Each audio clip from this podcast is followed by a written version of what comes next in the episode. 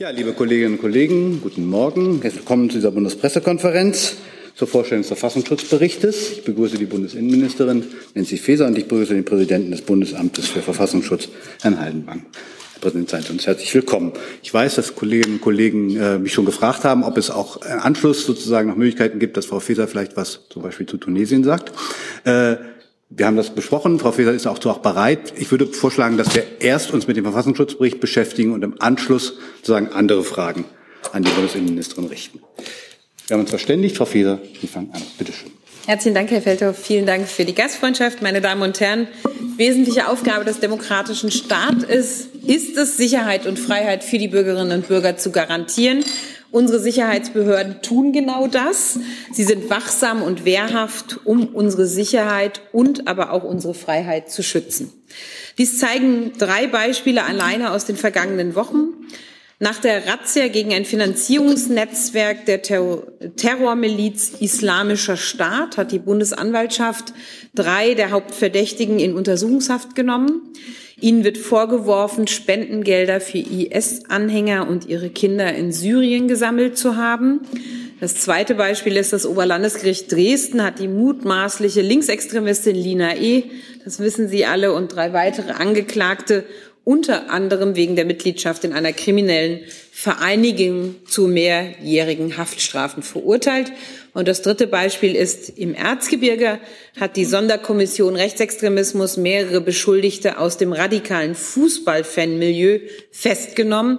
Insgesamt wird wegen äh, wird gegen 34 Personen wegen Bildung einer kriminellen Vereinigung ermittelt. Eine wichtige Rolle im wehrhaften Staat nimmt der Verfassungsschutz ein. Er erkennt Bedrohung durch politische Extremismus, Terrorismus und Spionageaktivitäten. Er erstellt Lagebilder und Analysen. Er unterstützt mit seinen Erkenntnissen Polizeibehörden und die Staatsanwaltschaften. Die wichtigsten Entwicklungen im letzten Jahr sind im Verfassungsschutzbericht für das Jahr 2022 zusammengefasst, den wir Ihnen heute vorstellen möchten. Ich möchte den Blick dabei richten auf die Entwicklung im Bereich islamistischer Terrorismus, im Bereich Rechtsextremismus und im Bereich Linksextremismus, aber auch einen Punkt hinsichtlich der Bedrohungslage durch ausländische Mächte. Ich würde gerne beginnen mit Cyberangriffe, Spionage, Desinformation. Diese Bedrohung hat die Arbeit des Verfassungsschutzes, das wird Herr Haldenwang sicherlich gleich nochmal bestätigen, äh, in besonderem Maße bestimmt, denn der völkerrechtswidrige russische Angriffskrieg gegen die Ukraine hat auch die Sicherheitslage in Deutschland verändert. Die Bedrohung durch Spionage, Desinformationskampagnen und Cyberangriffe hat sich damit hinsichtlich ihrer Dimension erweitert. Russlands Krieg gegen die Ukraine bedeutet auch für die innere Sicherheit, das habe ich schon mehrfach gesagt, eine Zeitenwende. Gerade in Kriegszeiten stützt sich die Führung im Kreml auf die Arbeit der russischen Nachrichtendienste. Um deren Aktivitäten in Deutschland entgegenzuwirken, hat die Bundesregierung sehr einschneidende Maßnahmen ergriffen, um das Wirken russischer Nachrichtendienste in Deutschland zu begrenzen. Zu betonen ist allerdings, dass neben Russland weiter auch Staaten wie China, der Iran, die Türkei oder Nordkorea Deutschland massiv geheimdiensttätig unterwegs sind. Im Zuge der angespannten Sicherheitslage hat sich auch die Bedrohungslage durch staatliche Cyberangriffe im vergangenen Jahr weiter verschärft. Die Umsetzung der Cybersicherheitsagent ist daher ein wichtiger Baustein und Schwerpunkt meiner politischen Arbeit als Bundesinnenministerin. Damit schaffen wir neue Instrumente, nicht nur um Cyberangriffe fremder Mächte durch das Bundesamt für Verfassungsschutz besser aufzuklären, sondern auch um auf IT-Infrastruktur einwirken zu können, die einen Angriff stoppen können müssen. Mit dem russischen Angriffskrieg wird auch Deutschland verstärkt Ziel hybrider Bedrohungen. Das gezielte Streuen und Weiterverbreiten von Desinformationen gehört dabei zum Repertoire der illegalen, äh, der illegitimen Einflussnahme fremder Staaten. Ich glaube, auch dazu wird Herr Haldenwang noch mal ausführen, ähm, weil das in der Tat ähm, ein großer Nährboden für Verschwörungserzählungen und auch Kampagnen sind, die darauf ja abzielen, dass unser demokratisches und freiheitliches System destabilisiert wird und es zielt immer darauf ab, die Gesellschaft zu spalten. Dem stellen wir uns immer jederzeit mit Fakten entgegen. Dann möchte ich gern zur einem weiteren wichtigen Bereich kommen, der mich dieser Tage sehr stark umtreibt, insbesondere nachdem wir in diesem Jahr alleine drei Anschläge haben verhindern können. Der islamistische Terrorismus bleibt weiterhin gefährlich. Das hat unsere Arbeit in dem Bereich bewiesen. Ähm, und deswegen möchte ich das auch gleich zu Beginn hier ähm, anstellen. Deutschland ist nach wie vor unmittelbares Zielspektrum islamistischer Terrororganisationen und auch von islamistisch motivierten Einzeltätern. Wir dürfen radikalen Islamisten in Deutschland daher keinerlei Spielraum lassen. Und deswegen sind wir sehr wachsam und setzen unsere harte Gangart gegen Islamisten fort. In Castrop-Rauxel im Januar und in Hamburg im April sind in diesem Jahr mutmaßlich bereits zwei islamistische Anschläge verhindert worden. Daher auch nochmal mein herzliches Dankeschön an die Sicherheitsbehörden, die dort sehr gute Arbeit geleistet haben in Zusammenarbeit mit unserem BKA. Auch der Identifizierung und Aufklärung von islamistischen Finanzierungsnetzwerken messen wir eine große Bedeutung zu wie die eingangs erwähnte Festnahme und die Razzien bei mutmaßlichen IS-Unterstützern zeigen. Und wir werden ja auch ähm, Ende, äh, wir werden ja auch im Bereich der äh, Prävention einiges noch vorlegen, ähm, was äh, gegen die, die äh, Täter sehr frühzeitig eingesetzt werden muss. Eine bleibende Herausforderung stellt darüber hinaus auch der Rechtsextremismus dar, unverändert die größte extremistische Gefahr für die demokratische Grundordnung. Und ich betone das, demokratische Grundordnung, nicht für die innere Sicherheit in Deutschland. Da haben wir im Moment äh, insbesondere auch durch den Krieg, Auswirkungen des Krieges, aber auch natürlich durch den Islamismus ähm, große Gefahren. Aber für die demokratische Grundordnung ist es nach wie vor die größte extremistische Gefahr. Im Jahr 2022 ist die Zahl der Straftaten mit rechtsextremistischem Hintergrund um 3,8 Prozent auf rund 21.000 angestiegen. Zudem ist das Potenzial gewaltbereiter extremistischer, rechtsextremistischer Personen erneut um 500 Personen auf nunmehr 14.000 angestiegen. Wir dürfen die mörderische Gefahr durch Rechtsextremismus und Rechtsterrorismus niemals unterschätzen. Und der schlimmste Beweis dafür ist der furchtbare Mord an Dr. Walter Lübcke, den ich persönlich kannte. Die Sicherheitsbehörden müssen Radikalisierung früh erkennen und unterbinden. Und dabei muss gerade bei den Extremisten im rechtsextremistischen Bereich ähm, die Szene konsequent entwaffnet werden. Und da bin ich auch sehr dankbar für Herr Haldenwang und äh, auch der Arbeit des Bundesamts für Verfassungsschutz, dass es schon in vielen Fällen doch äh, gelungen ist. Ne? Drei Viertel etwa sind schon entwaffnet und das ist ähm, in der Tat ein, eine gute Maßnahme. Besondere Sorge macht mir derzeit, dass Angriffe auf Geflüchtete stark zugenommen haben. Es ist im höchsten Maße menschenverachtend, Menschen zu attackieren, die bei uns Schutz vor Krieg und Terror gefunden haben. Gefährlich sind nicht nur gewaltorientierte Rechtsextremisten, sondern auch geistige Brandstifter, die den Boden für Gewalt bereiten. Im Blick haben unsere Sicherheitsbehörden nach wie vor auch die Szene der Reichsbürger und Selbstverwalter, die im Jahr 2022 öffentlich bekannt gewordenen Umsturzpläne einer Gruppierung, die auf einen Staatsstreich hinarbeitete, zeigen erneut, dass es sich hier eben nicht um harmlose Querulanten oder Wirrköpfe handelt. Wir gehen mit voller Härte gegen Extremisten vor, die unsere Demokratie verachten und Menschen in unserem Land attackieren. Unterschiedliche Bedrohungen verlangen unterschiedliche Antworten und Instrumente. Es braucht dafür repressive, aber auch präventive Maßnahmen der Strafverfolgung und Sicherheitsbehörden genauso wie Maßnahmen aber auch der politischen Bildung, der Demokratieförderung und der Extremismusprävention.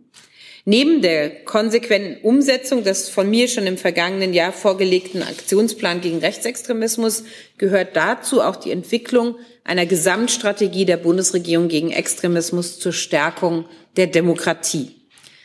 Ein weiterer Bereich, der sehr im Fokus ist und ja auch gerade in den letzten Wochen viel in den Medien war, ist der Linksextremismus.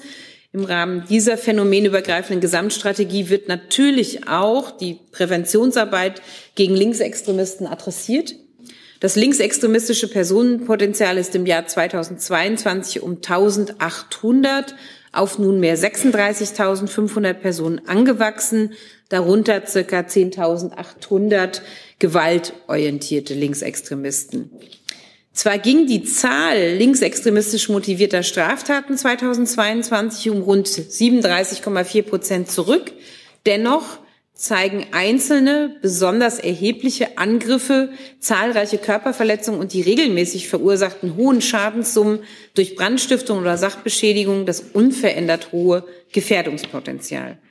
Es sind leider die Hemmschwellen gesunken, politische Gegner mit äußerster Brutalität anzugreifen. Und das wird natürlich dem vielberichteten Fall der Linksextremistin Lina E. deutlich.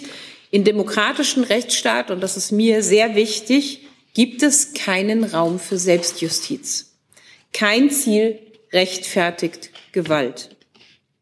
Oft ist auch die Polizei ein zentrales Feindbild. Vor allem gewaltorientierter Linksextremismus verunglimpfen Polizeibedienstete auf das Übelste und schrecken nicht davor zurück, ihnen das Recht auf Leben und körperliche Unversehrtheit abzusprechen.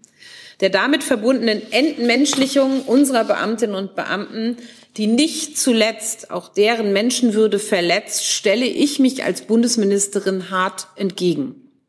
Unsere Sicherheitsbehörden haben die gewaltbereite linksextremistische Szene daher sehr genau im Blick und werden weiter konsequent handeln.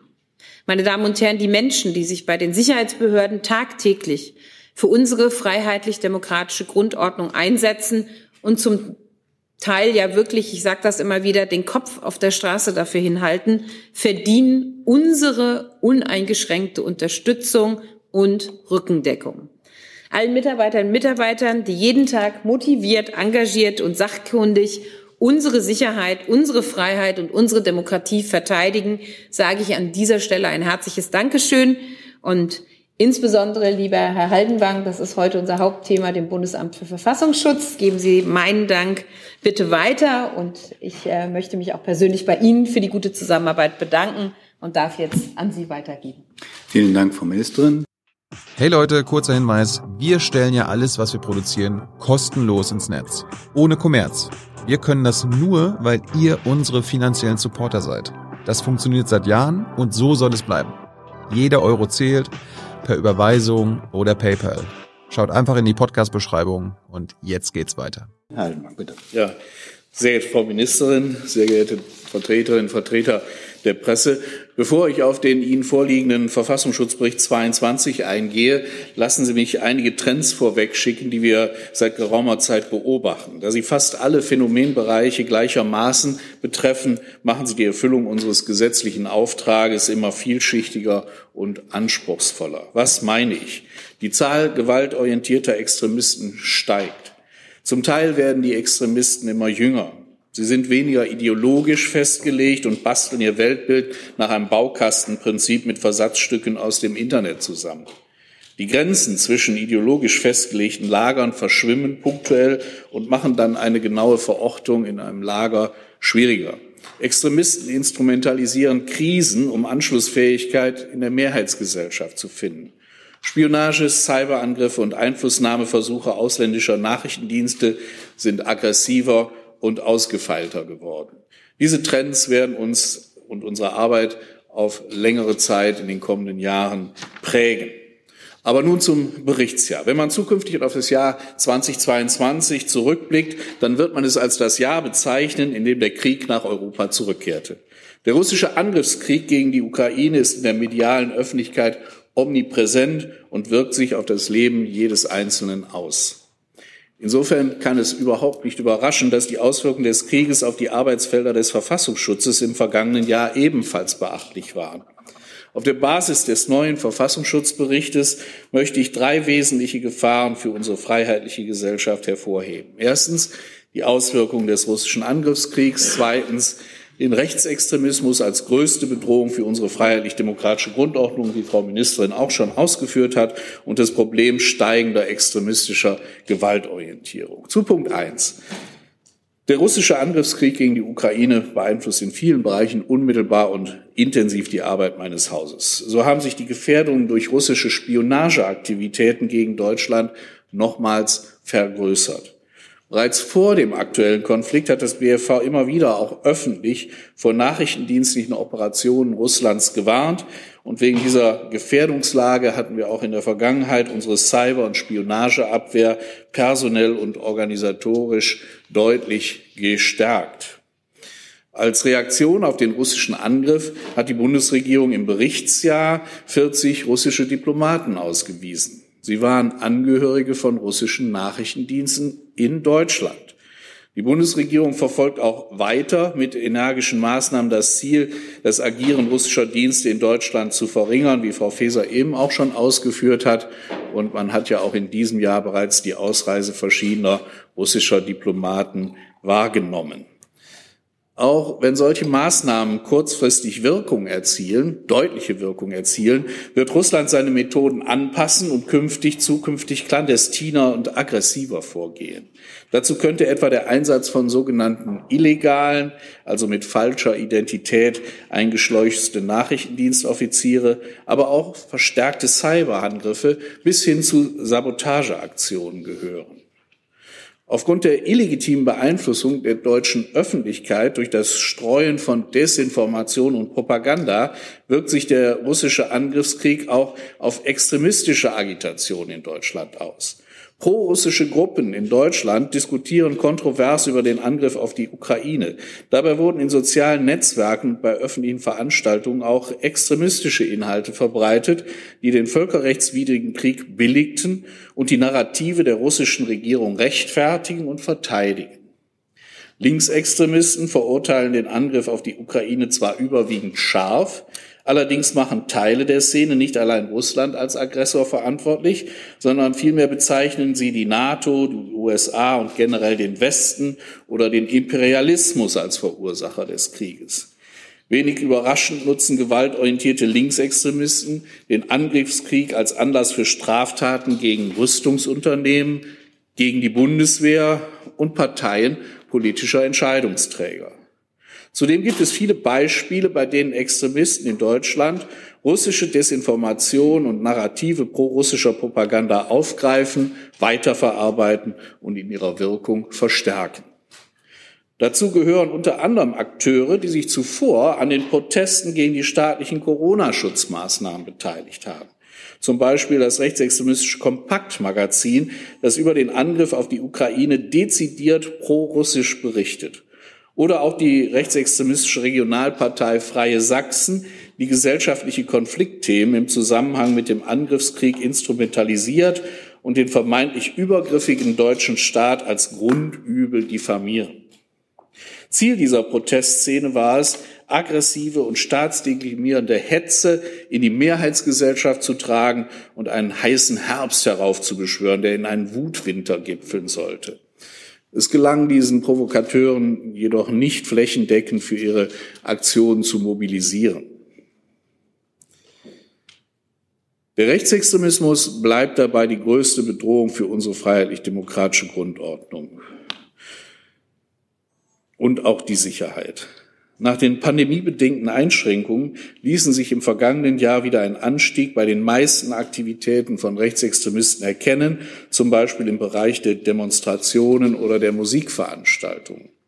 Das rechtsextremistische Personenpotenzial, Frau Ministerin hat es ausgeführt, ist im Berichtsjahr deutlich gestiegen. Da wir die AfD mittlerweile, wie Sie alle wissen, als Verdachtsfall bearbeiten, haben wir erstmals einen Teil ihrer Mitglieder auch dazugezählt, und zwar unabhängig von der Anhängerschaft zum ehemaligen Flügel oder der Mitgliedschaft der im Berichtszeitraum als Verdachtsfall bearbeiteten jungen Alternative.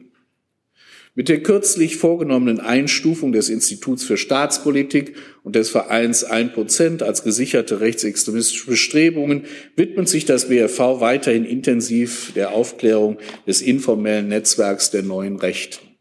Zu ihm gehören unter anderem auch die Identitäre Bewegung Deutschland und das Kompaktmagazin. Die Vertreter der neuen Rechten verbreiten ein ethnokulturelles Weltbild, das durch die Favorisierung von ethnisch homogenen Staatsvölkern letztlich doch fremdenfeindlich und einfach nur rassistisch ist. Durch gezielte Agitation im vorpolitischen Raum wollen diese Akteure, wie sie es nennen, eine Gegenöffentlichkeit oder eine Kulturrevolution von rechts schaffen. In Wahrheit, in Wahrheit ist das nichts anderes als ein Angriff auf unsere liberale und pluralistische Gesellschaft, der unvereinbar ist mit den zentralen Werten unseres Grundgesetzes. Erstmals enthält der Jahresbericht ein Kapitel über Siedlungsbestrebungen von Rechtsextremisten. Bei solchen Siedlungsbestrebungen versuchen sie, kleinere Gebiete zu vereinnahmen, um sich Rückzugsräume zu schaffen, in denen sie ungestört mit Gleichgesinnten ihre völkisch-nationalistischen Vorstellungen leben können. Beispiele für ein solches Vorgehen stellen der Verdachtsfall Anastasia-Bewegung und das rechtsextremistische Netzwerk Initiative Zusammenrücken dar. Komme ich zu dem weiteren Punkt, die extremistische Gewalt. Über das Denken kommt man zum Reden und danach zum Handeln. Verbaler Extremismus führt in schlimmster Konsequenz zu extremistischer Gewalt. Meinem dritten Punkt. Die Zahl der gewaltorientierten Rechtsextremisten ist erneut angestiegen, das vierte Mal in Folge auf nunmehr 14.000 Personen. Eine enorme Herausforderung bleiben Täter, die sich abseits von rechtsextremistischen Szenestrukturen selbst radikalisieren. In anonymen Chatgruppen, teils mit mehreren tausend Mitgliedern, werden extreme Gewaltfantasien bis hin zu Mordaufrufen verbreitet. Mit Sorge beobachten wir, dass im Internet auffällig junge und besonders gewaltaffine Akteure in Chatgruppen mit rechtsextremistischen Bezügen vernetzen und Rechtsterroristen wegen ihrer Anschläge verherrlichen. In dieser sogenannten Attentäter-Fanszene werden nicht selten eigene Anschlagsvorhaben und andere Gewaltfantasien geteilt und sich gegenseitig angestachelt. Potenzielle Attentäter von Maulhelden zu unterscheiden und trotz der Anonymität im Internet zu demaskieren, das ist die anspruchsvolle Aufgabe und mühsame Aufgabe der Sicherheitsbehörden.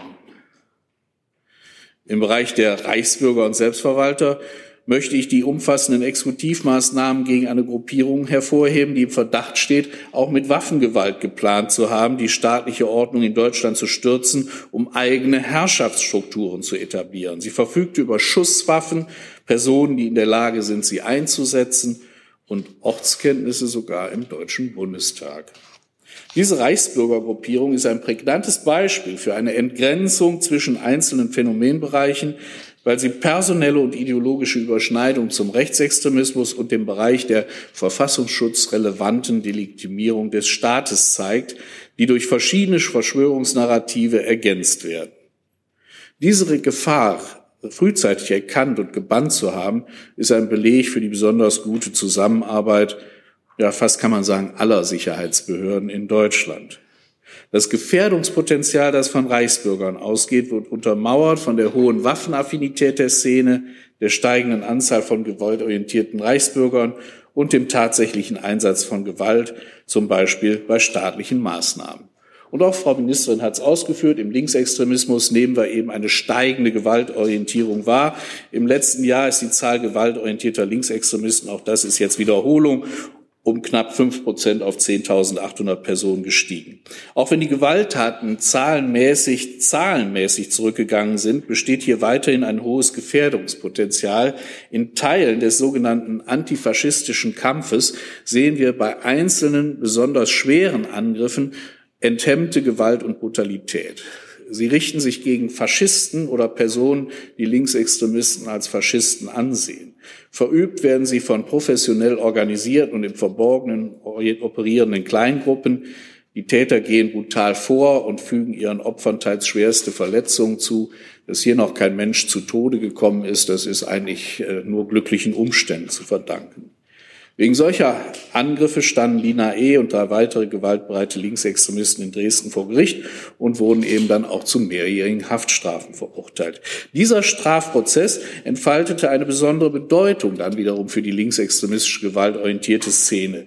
Im Berichtsjahr gab es regelmäßig Solidaritätsaktionen und Straftaten in diesem Kontext. Die Krawalle und Straftaten nach der Urteilsverkündung belegen dies und untermauern einen Teil des erheblichen Gefährdungspotenzials, das von gewaltorientierten Linksextremisten ausgeht. Und ich spreche eben über gewalttätige Gruppen und da darf ich eben auch die Islamisten nicht außer Betracht lassen.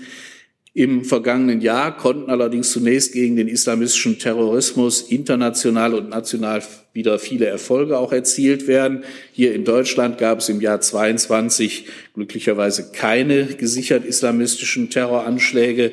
Dennoch, die Gefahr besteht fort. Sie ist real, jeden Tag real. Denn nach wie vor sind regional und global agierende dschihadistische Gruppierungen in der Welt aktiv, zum Beispiel in afrikanischen Konfliktregionen.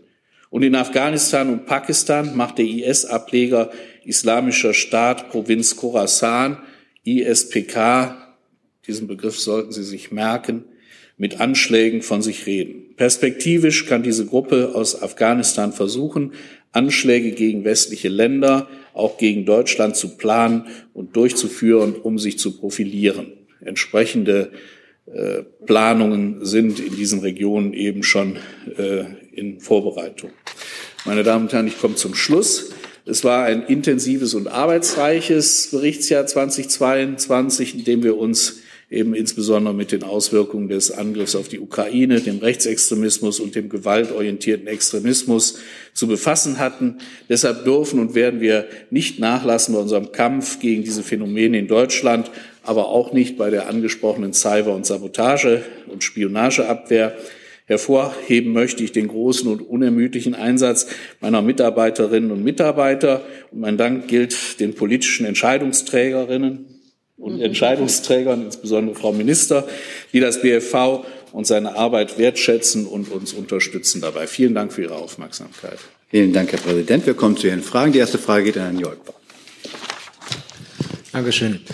Ähm, Herr Hallenwang, Sie hatten äh, gesagt, dass ähm, prorussische äh, Gruppen, ähm, dass, sie, äh, dass Sie besorgt sind über die prorussischen Gruppen. Also mich würde interessiert, interessieren äh, extra die Lage in der russischen Diaspora.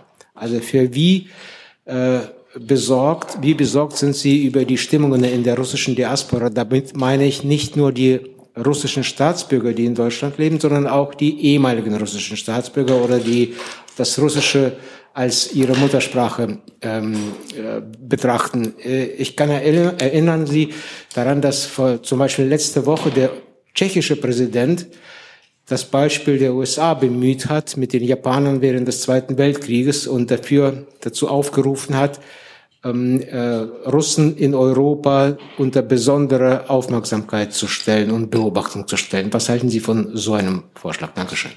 Ja, in den äh, vergangenen Jahrzehnten sind viele Menschen eben aus dem Bereich der ehemaligen Sowjetunion äh, hier nach Deutschland äh, eingewandert mit unterschiedlichem rechtlichen Status äh, und, und sind heute mehrheitlich eben hier äh, in unsere äh, staatliche Gemeinschaft integriert, haben den deutschen Pass. Russland, Putin betrachtet aber diesen Personenkreis nach wie vor als in Anführungszeichen seine Russen, Menschen, auf die er besonderen Einfluss ausüben möchte. Und deshalb richtet sich die russische staatliche Propaganda über alle Kanäle oft genug natürlich auch an diesem besonderen Personenkreis, der vielfach eben auch noch der russischen Sprache mächtig ist und die insofern auch mit russischer Sprache für die Narrative erreichbar sind. Äh, ich weiß, dass diese äh, Gesellschaft, die, diese Diaspora sehr resilient auch ist gegenüber diesen Propagandaversuchen aus Moskau. Allerdings nehmen wir auch immer wieder wahr, dass bei prorussischen Demonstrationen und Protestaktivitäten eben auch Mitglieder aus dieser Diaspora eben feststellbar sind. Äh, ob das jetzt einen erheblichen Anteil ausmacht, dazu haben wir eben keine statistischen Hintergründe. Aber zur Frage, äh, haben Sie irgendwelche Maßnahmen getroffen, um diesen Personenkreis unter besonderer Be Beobachtung zu stellen? Wir beobachten all die Menschen eben, die äh, russische Propaganda unterstützen, befördern äh, oder die dann eben entsprechend vielleicht auch reagieren. Wenn darunter Mitglieder sind oder Menschen aus der russischen Diaspora, so werden sie möglicherweise durch unsere Arbeit betroffen. Aber wir haben hier kein eigenes Bearbeitungsfeld. Herr Jung. Herr Haltmann, zwei Fragen zu Themen, die ich nicht im äh, Verfassungsschutzbericht gefunden habe. Hier hinten. Äh, einmal zum Thema letzte Generation und Klimaaktivisten. Dazu finde ich überhaupt nichts auf den 380 Seiten. Können Sie kurz erklären, wieso und wie Sie die Gefahr in Anführungsstrichen der Klimakleber einschätzen? Und zum Thema Spionage, da ist ja Russland, China, Iran immer genannt von Ihnen, aber spielt, spielen jetzt zum Beispiel die NSA noch in Deutschland?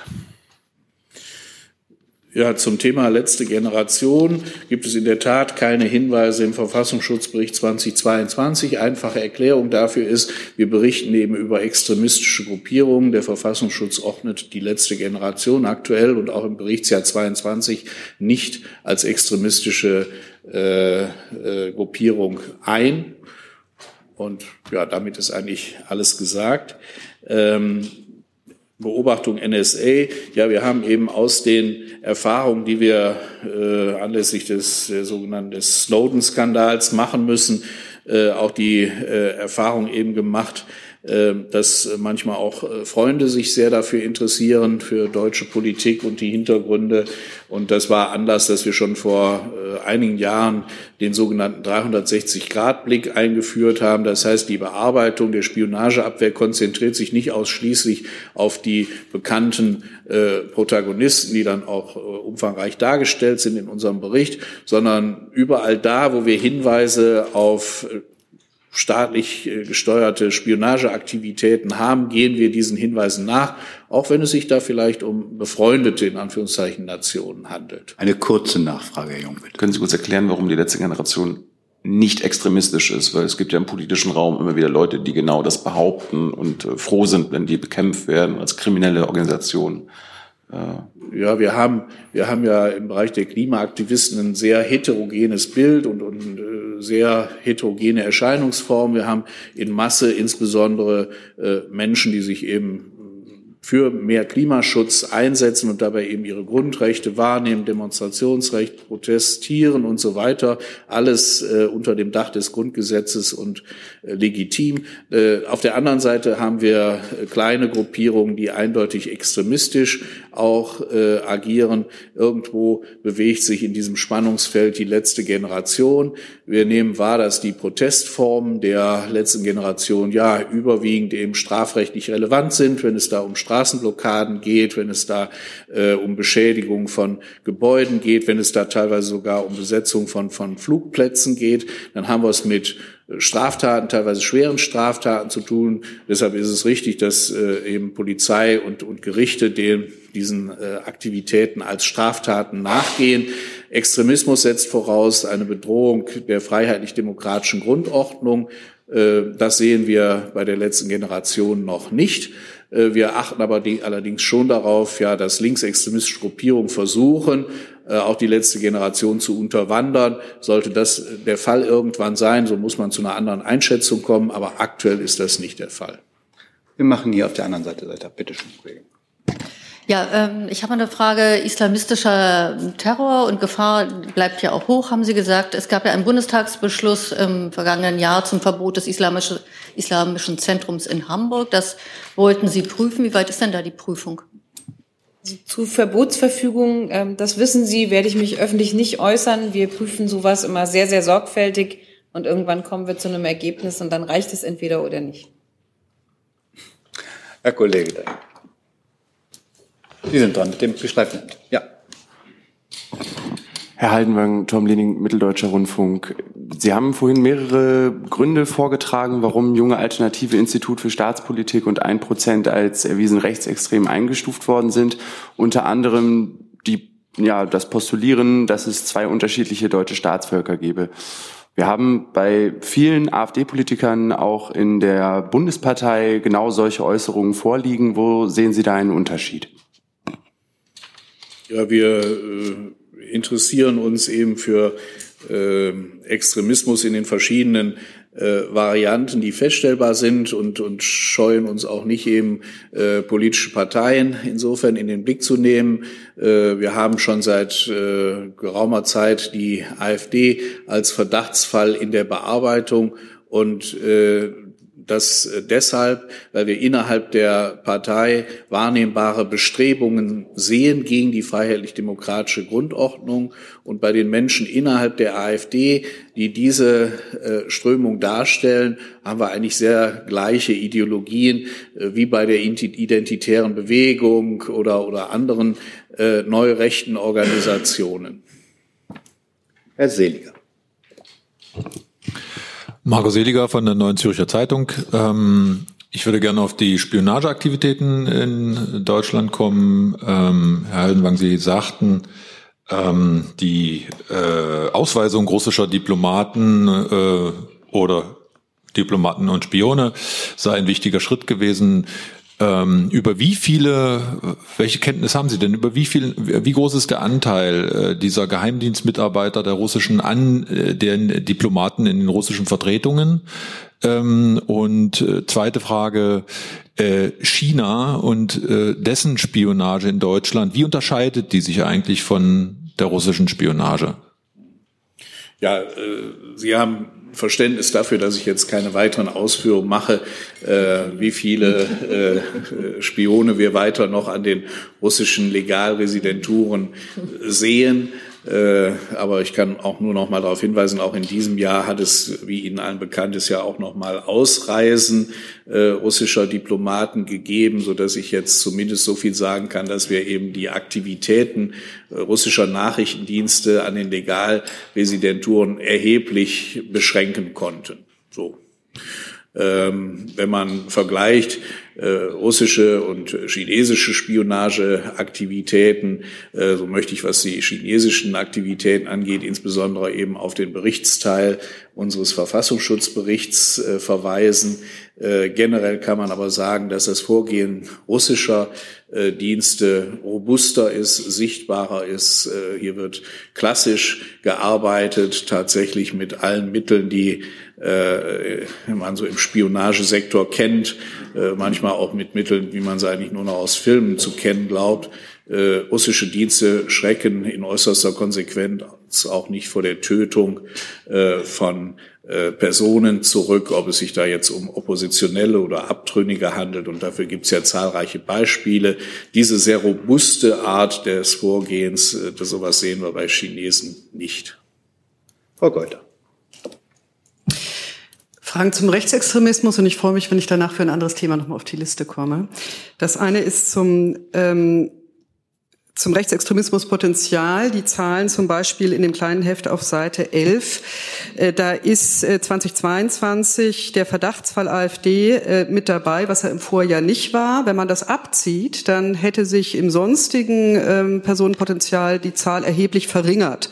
Haben Sie da eine Erklärung für? Sind die aus anderen Bereichen dann in die AfD eingetreten oder hat sich das tatsächlich ansonsten insgesamt verringert?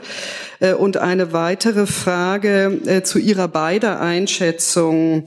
Äh, Frau Faeser, Sie haben gesagt, ähm, Rechtsextremismus hat für die freiheitlich-demokratische Grundordnung die höchste, ähm, ist, ist die größte Gefahr, nicht aber für die innere Sicherheit. Herr Haldenwang, Sie haben gesagt, für die Grundordnung und auch für die Sicherheit. Wie weit liegt darin eine unterschiedliche Bewertung und gibt es Zahlen, die Sie da jeweils zu nennen könnten? Äh, zunächst zu den Zahlen, das haben Sie vielleicht missverstanden. Also wir haben praktisch im Bereich des, äh, des Rechtsextremismus, wie wir ihn bisher bearbeitet haben, auch eben einen Anstieg von 38, äh, von, von, äh, 19, von 2021, da waren es 33.900 auf jetzt 38.800. Da sind aber nicht die AfD-Zahlen dabei, sondern die muss man separat sehen. Also insofern hat es auch einen Anstieg gegeben äh, in den anderen Bereichen des Rechtsextremismus. Die stehen hier untereinander aufgeführt und da steht Summe. Dann müssen wir das nochmal okay. klären im Nachgang, das tun wir gerne. Ja? Und was die Bewertung angeht, wir sind uns da absolut einig. Äh, in erster Linie eine große Gefahr eben auch für unsere Demokratie. Das unterscheidet eben den Rechtsextremismus von allen anderen Phänomenbereichen, von allen anderen Formen des, des Extremismus. Die gefährden auch die Demokratie, aber nicht in der Weise wie der Rechtsextremismus. Was die Gefahr für die Sicherheit angeht, nun ja, wir sehen da eben Bedrohungen durch den islamistischen Terrorismus. Wir sehen eben den gewaltorientierten Linksextremismus, die Rechtsextremisten.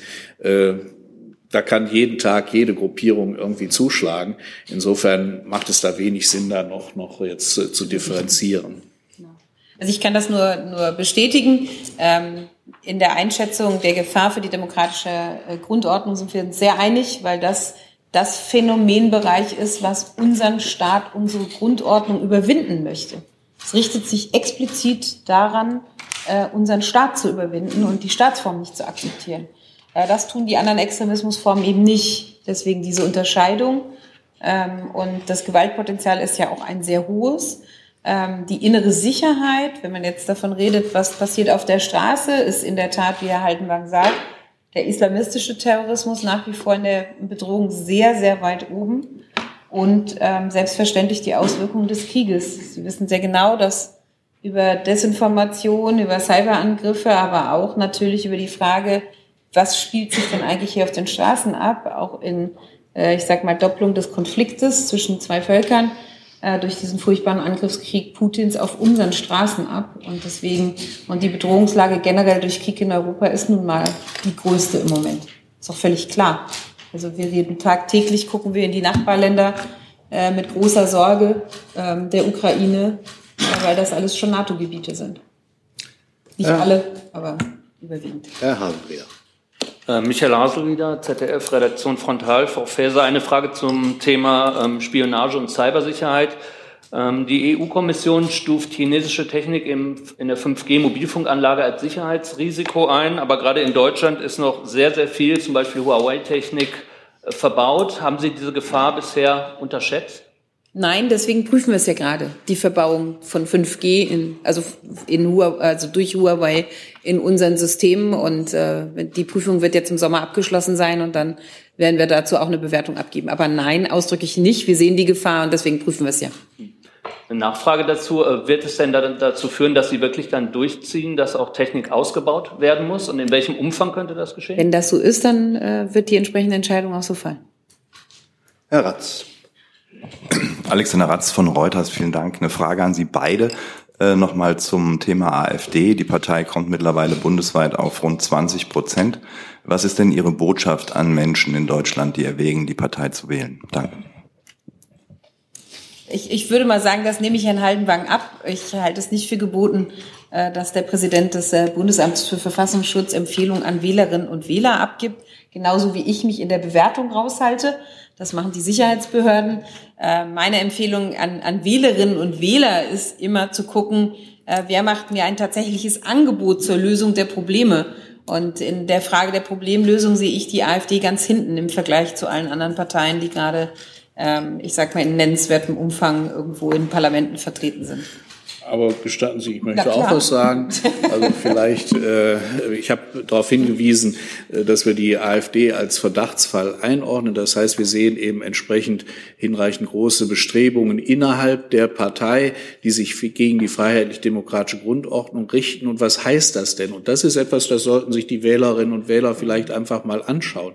Das bedeutet, dass eben diese Teile der AfD jedenfalls Hass und Hetze verbreiten gegen alle Formen von Minderheiten Krankheiten, die wir in Deutschland haben, insbesondere gegen Migrantinnen und Migranten hier in Deutschland, dass es sich dabei also um Fremdenfeindlichkeit unterschiedlicher Couleur handelt. Wir sehen, dass in Teilen der AfD eben auch antisemitische äh, Haltungen vertreten und verbreitet werden.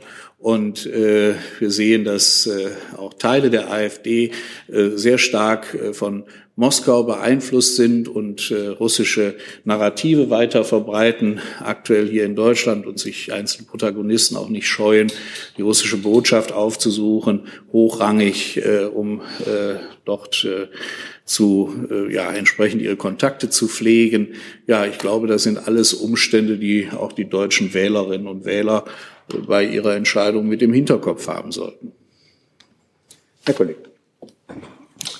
Frederik Schindler Welt und Welt am Sonntag. Ähm, Frau Faeser, das Deutsche Institut für Menschenrechte sieht die Voraussetzungen für ein Parteiverbot der AfD als erfüllt an. In einer Analyse des Instituts heißt es, dass die Partei zur Erfüllung ihrer rechtsextremen Ziele aktiv und planvoll vorgehe. Wie bewerten Sie das? Ist die AfD verfassungsfeindlich und sollte sie daher verboten werden? Und Herr Haldenwang, von Ihnen würde mich noch interessieren, Sie schätzen ja das extremistische Potenzial innerhalb der AfD auf 10.200 Personen ein.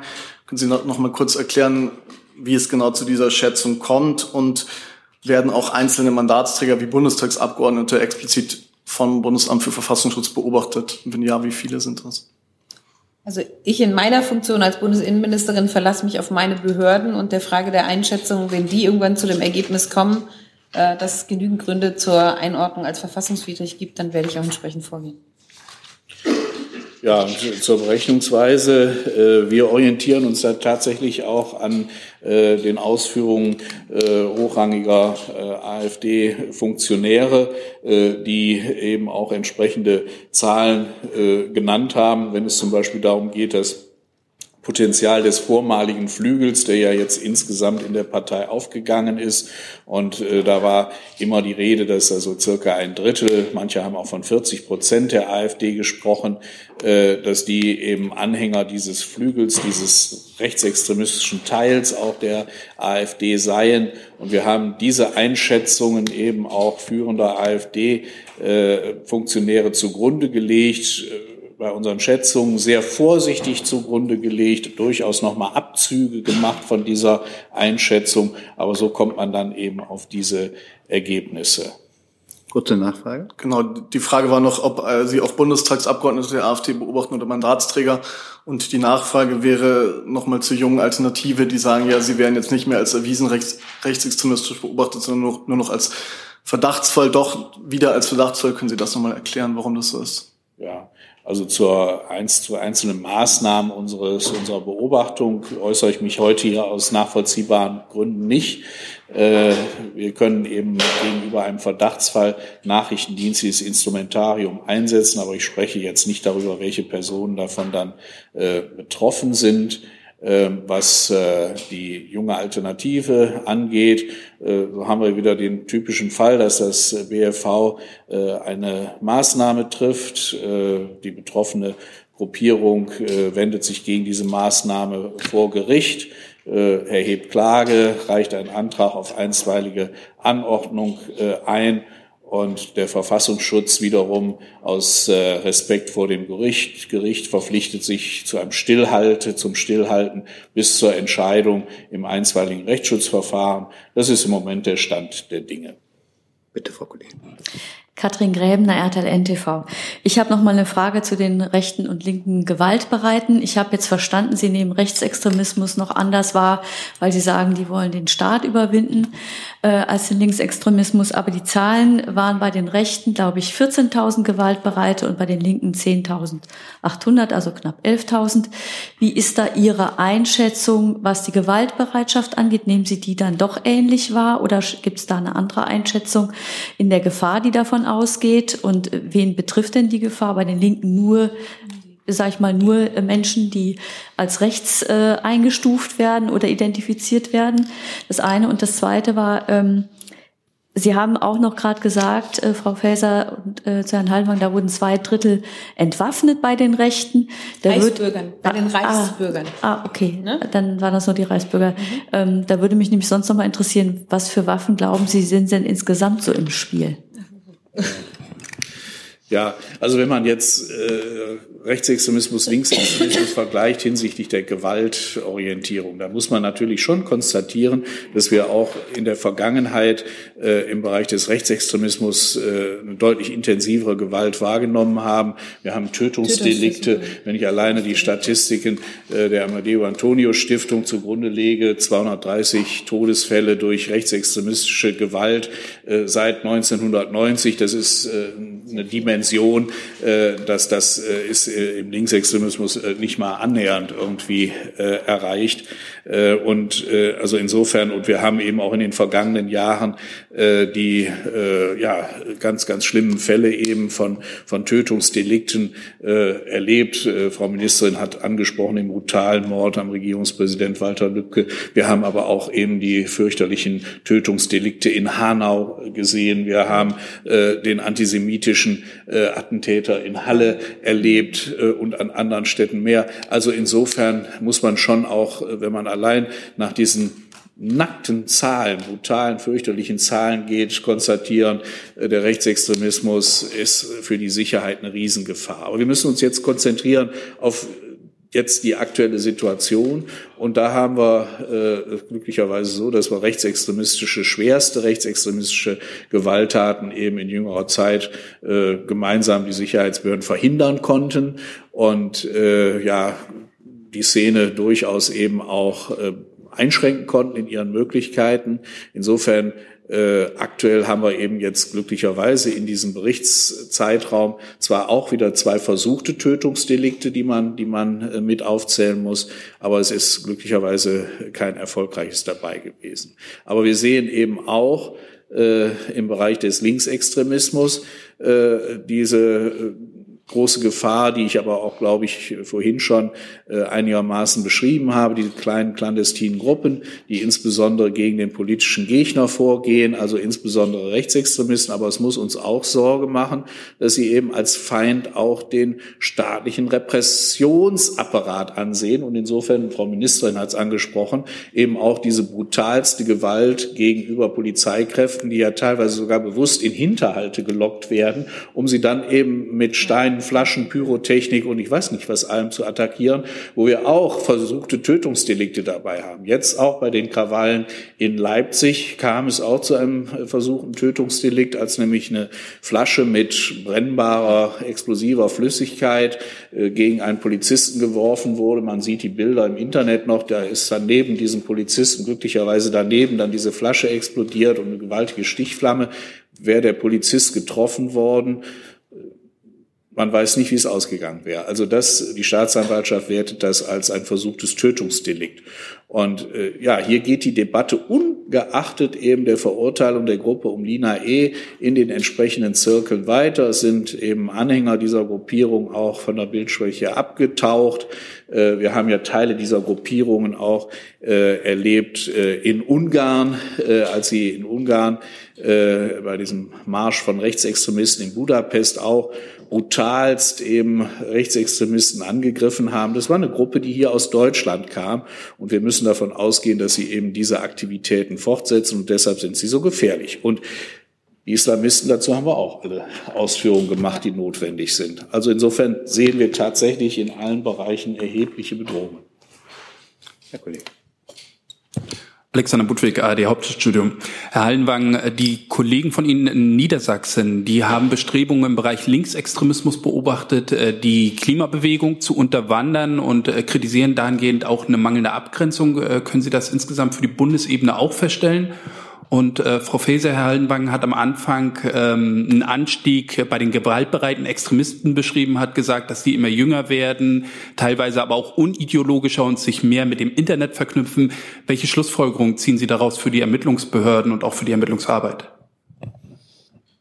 Wenn ich vielleicht zunächst beginne mit der Einschätzung der Niedersachsen, die unterscheidet sich von unserer eigentlich gar nicht. Wir sehen, dass Linksextremisten versuchen, eben bei bestimmten Themen, Konfliktthemen anzudocken äh, und das für ihre Zwecke zu nutzen. Das ist insbesondere eben dieses ganze Thema Umwelt, Klimaschutz.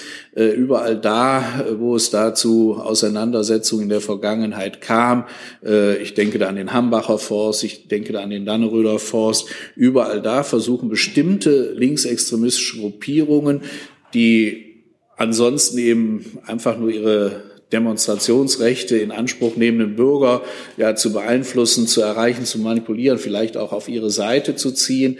Äh, es gibt da bestimmte äh, Organisationen, äh, die eigentlich gar nicht so sehr an den Themen interessiert sind, sondern eben über diese Themen versuchen, Anschluss zu finden. Und das gelingt in Teilen, aber gelingt bisher eben nicht bei der letzten Generation.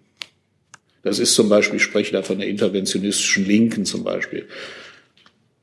Sie haben äh, mich gefragt, was wir für Schlussfolgerungen daraus ziehen, dass die Täter immer jünger werden, gewaltbereiter. Für mich ist es ein klassisches Thema für Präventionsarbeit und zwar sehr umfassende. Ich habe ja auch im Zuge ähm, der furchtbaren Ereignisse rund um Silvester hier in Berlin ähm, mich mit äh, Menschen vor Ort, ja, ich war ja in der ähm, Feuerwache, auch in der das passiert ist, auch über die Frage unterhalten, was passiert eigentlich? Sie wissen alle, dass bei kleinen Kindern Sicherheitsbehörden, Feuerwehr, ähm, Rettungskräfte eigentlich Helden sind. Äh, wo kommt eigentlich der Bruch her dann? Also, weil wenn man sieht, dass jugendliche Täter und die durchaus jünger werden und gewaltbereit sind, das ist für mich ein wichtiger Bereich, dem wir uns widmen müssen, zu gucken, was löst das eigentlich aus? Was ist die Erklärung dafür, dass das irgendwann bricht, dass das als plötzlich Feind, Vertreter des Staates als negativ empfunden wird, obwohl es vorher so erstmal positiv konnotiert ist, auch als Helfer. Und so ist ja auch sag mal, frühkindliche Bildung angelegt. Ähm, das ist ein wichtiger Bereich für uns und was natürlich sehr im Fokus von uns ist für die Sicherheitsbehörden, das merken Sie aber auch in der Ausrichtung des BKAs, es wird immer mehr im Internet, im, im digitalen Raum ähm, ermittelt und äh, frühzeitig geguckt und auch die entsprechenden Polizeidienststellen auch dahingehend fort- und weitergebildet, da einfach äh, stärker und früher einzugreifen. Frau Buschow. Ja, danke, Corinna Busche, EPD. Ähm, Herr Haldenwang, Sie schreiben im Bericht auch, dass der Verfassungsschutz die Aufklärungsarbeit bei den Finanzströmen der rechtsextremen Szene intensiviert hat. Vielleicht können Sie da noch mal ein paar Worte über das Ergebnis verlieren. Also was ist die Erkenntnis des Verfassungsschutzes? Wie finanziert sich die rechtsextreme Szene? Was davon läuft legal? Was davon läuft illegal? Und dazu eben die ergänzende Frage an die Ministerin. Ähm, Sie hatten sich ja im Maßnahmenplan, den Sie vorgelegt hatten, vorgenommen, Finanzströme auszutrocknen. Daher die Frage, wie weit ist das? Also welche Erkenntnisse gewinnt man? Wie kann man das angehen? Wann wird es angegangen? Ja, ich muss da um Verständnis bitten, dass ich auf der einen Seite tatsächlich sagen kann, wir haben äh, unsere Arbeit deutlich intensiviert, die Finanzströme im Rechtsextremismus zu analysieren. Ich möchte da aber jetzt öffentlich nicht über Ergebnisse sprechen, denn diese Ergebnisse werden dann benötigt, wenn es irgendwann zu entsprechenden auch Strafverfahren äh, geht. Und äh, insofern sollten unsere Ergebnisse nicht zu früh dann das Licht der Öffentlichkeit gesehen haben. Wir machen da viel. Äh, und äh, die Ergebnisse wird man dann bei entsprechenden äh, möglichen Strafverfahren dann verfolgen können. Also Herr Haldenbank hat das ja schon angedeutet. Wir haben die Ermittlungstätigkeiten im Bereich verschärft ähm, und werden da sicher auch ähm, gute Ergebnisse haben. Zum Teil haben wir die ja auch schon. weil Die ersten Verfahren sind da ja auf dem Weg und insofern ist das ja Umsetzung von sicherheitsbehördlicher Tätigkeit. Herr Kollege.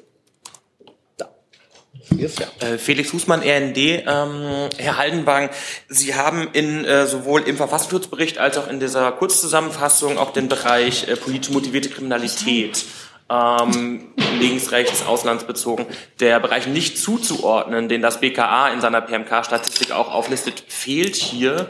Ähm, und der ist ja in diesem Jahr sehr umfassend, sogar noch größer als der Bereich rechts äh, mit äh, über 24.000 äh, Straftaten. Ähm, da würde ich fragen, warum ist der da komplett raus? Ähm, weil, so stellte es Herr Münch da, ähm, bei der Vorstellung, ein Großteil dieser Straftaten, die das BKA nicht zuordnen kann, ähm, kommen ja aus dem Bereich Querdenker, Corona-Protest, äh, Delegitimierer.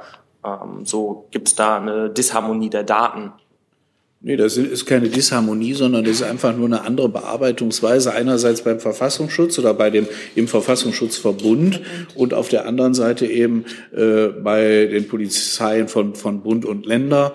Äh, wir hatten ja eben, um mit dem äh, Phänomen umzugehen, äh, dass wir bei den Anti-Corona-Maßnahmen, Demonstrationen Menschen gesehen haben, die äh, massiv eben auch gegen den Staat dabei gearbeitet haben, gegen unsere Verfassung gearbeitet haben, Hass, Hetze und so weiter kennen das alles.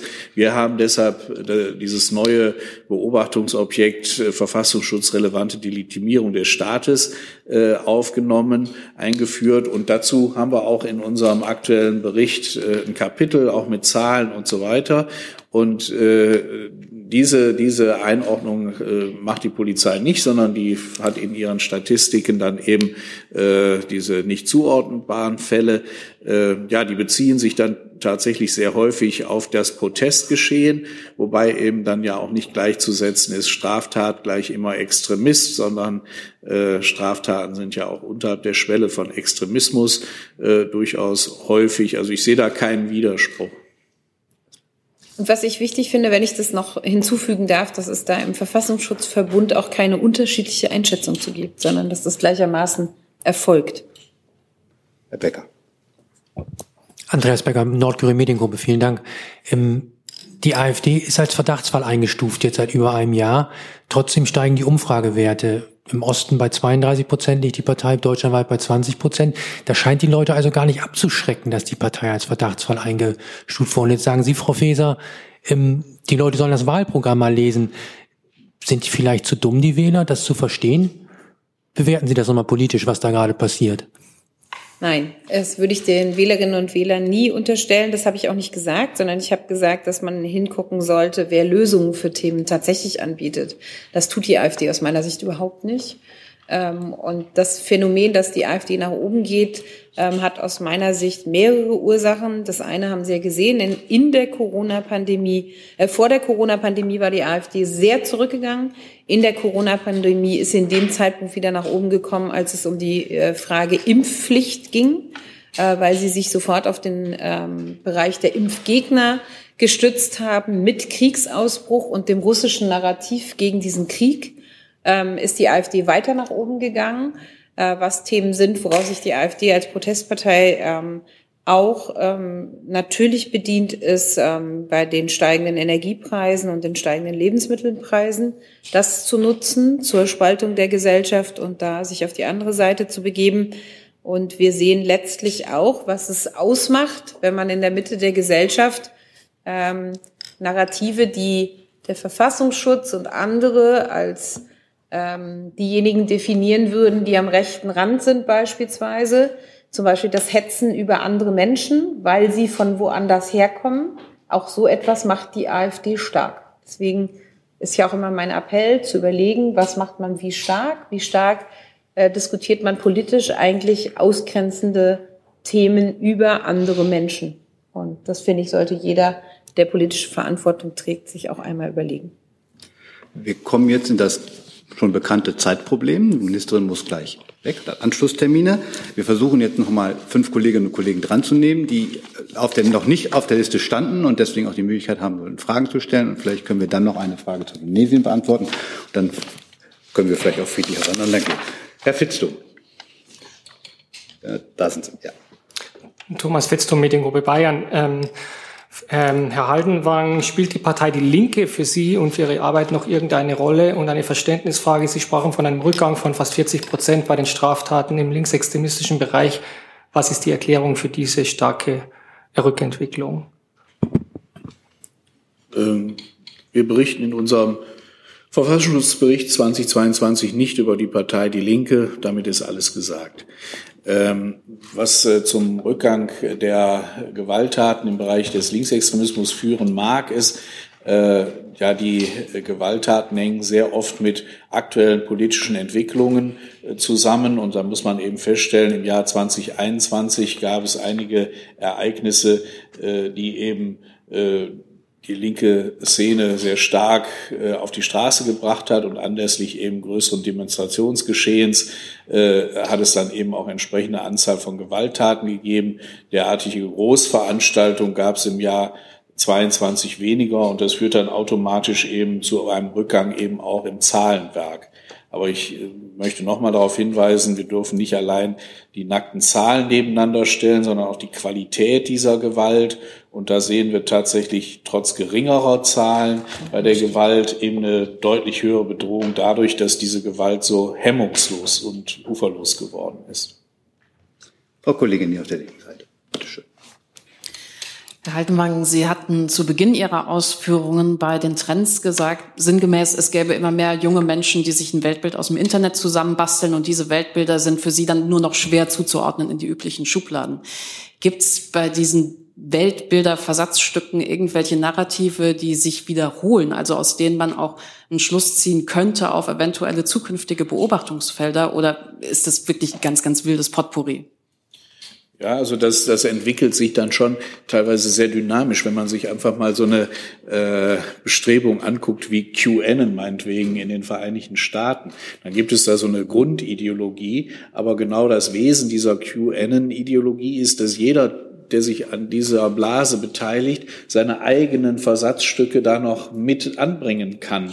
Und äh, insofern ist das eben dann auch von der Ideologie her so ein, so ein wachsendes Gewächs, was man vorher nicht berechnen kann, was dann noch möglicherweise für weitere äh, verquere Ideologien dann mit angefüttert werden. Und äh, insofern habe ich da keine, keine echte Prognose, was sich durch, durch ganz viele dieser äh, Ideologien hindurchzieht. Und das ist auch sehr besorgniserregend.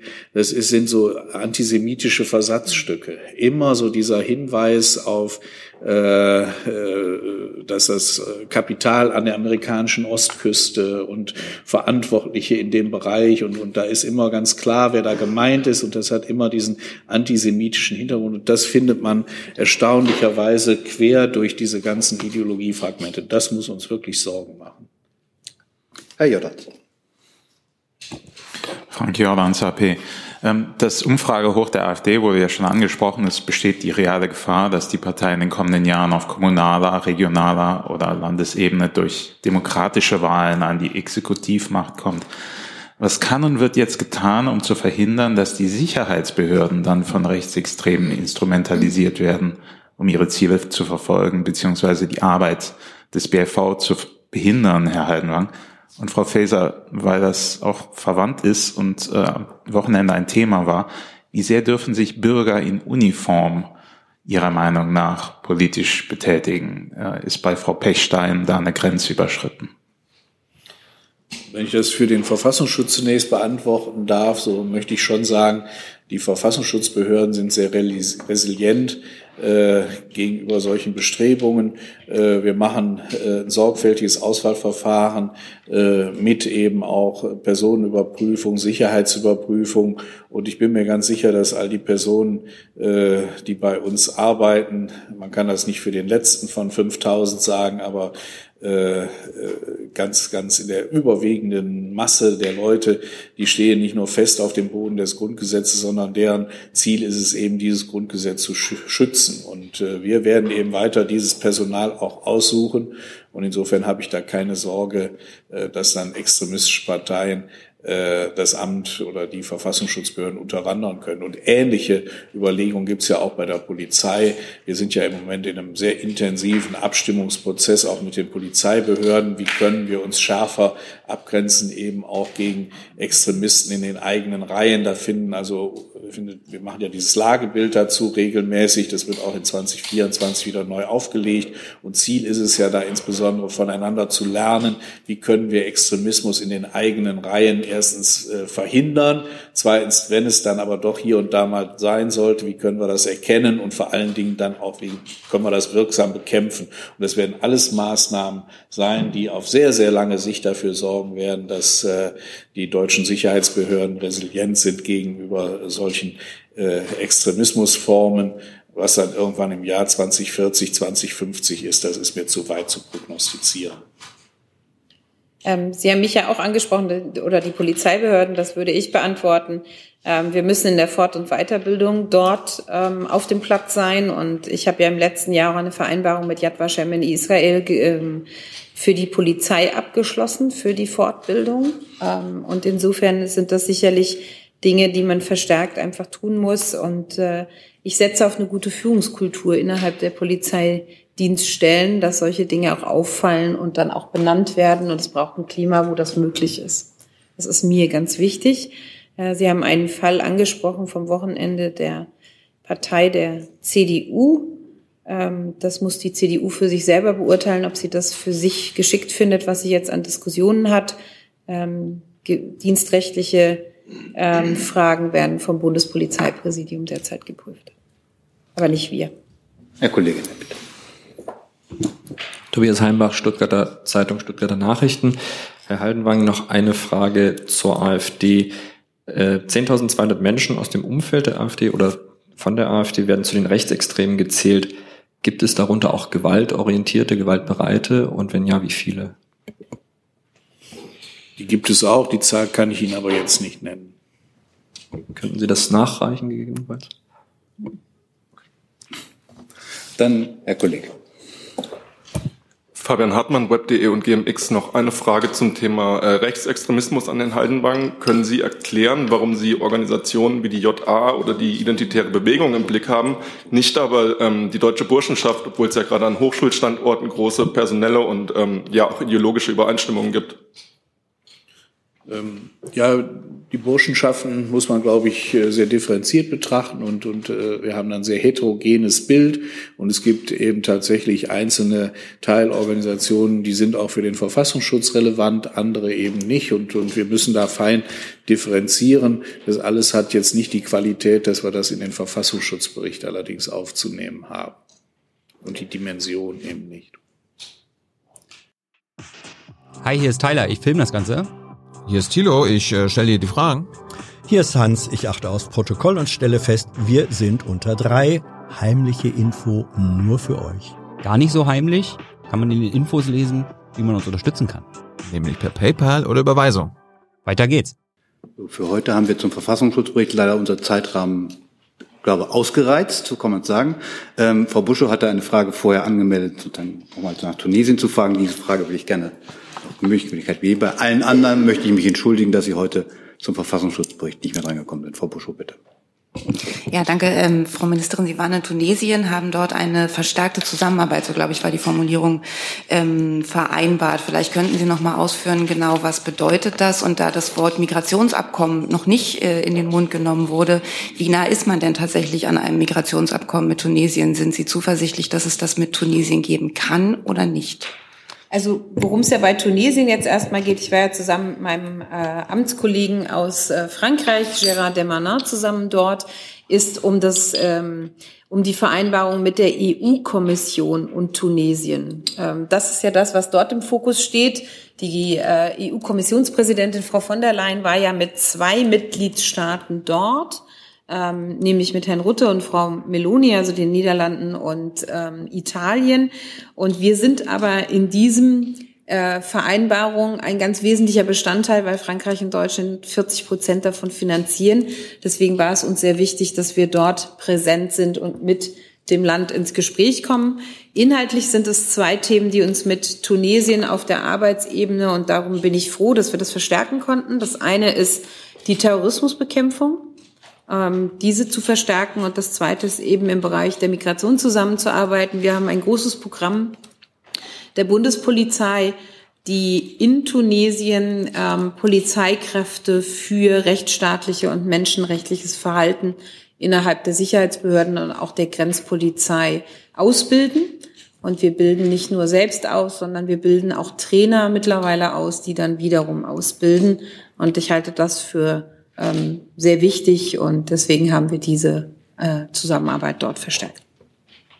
Aber dann nochmal die Nachfrage, Stichwort Migrationsabkommen. Ist das das Ziel, auch Ihr Ziel? Bleibt es das mit Tunesien, ein Migrationsabkommen abzuschließen? Nochmal, ähm, das, was jetzt im Fokus steht, ist das Abkommen mit der EU-Kommission, weil es dort ja schon erste Schritte gab. Dann bedanke ich mich. Nochmal Entschuldigung an alle, die nicht drankommen. Frau Ministerin, Herr Präsident, einen schönen Tag. Vielen Dank.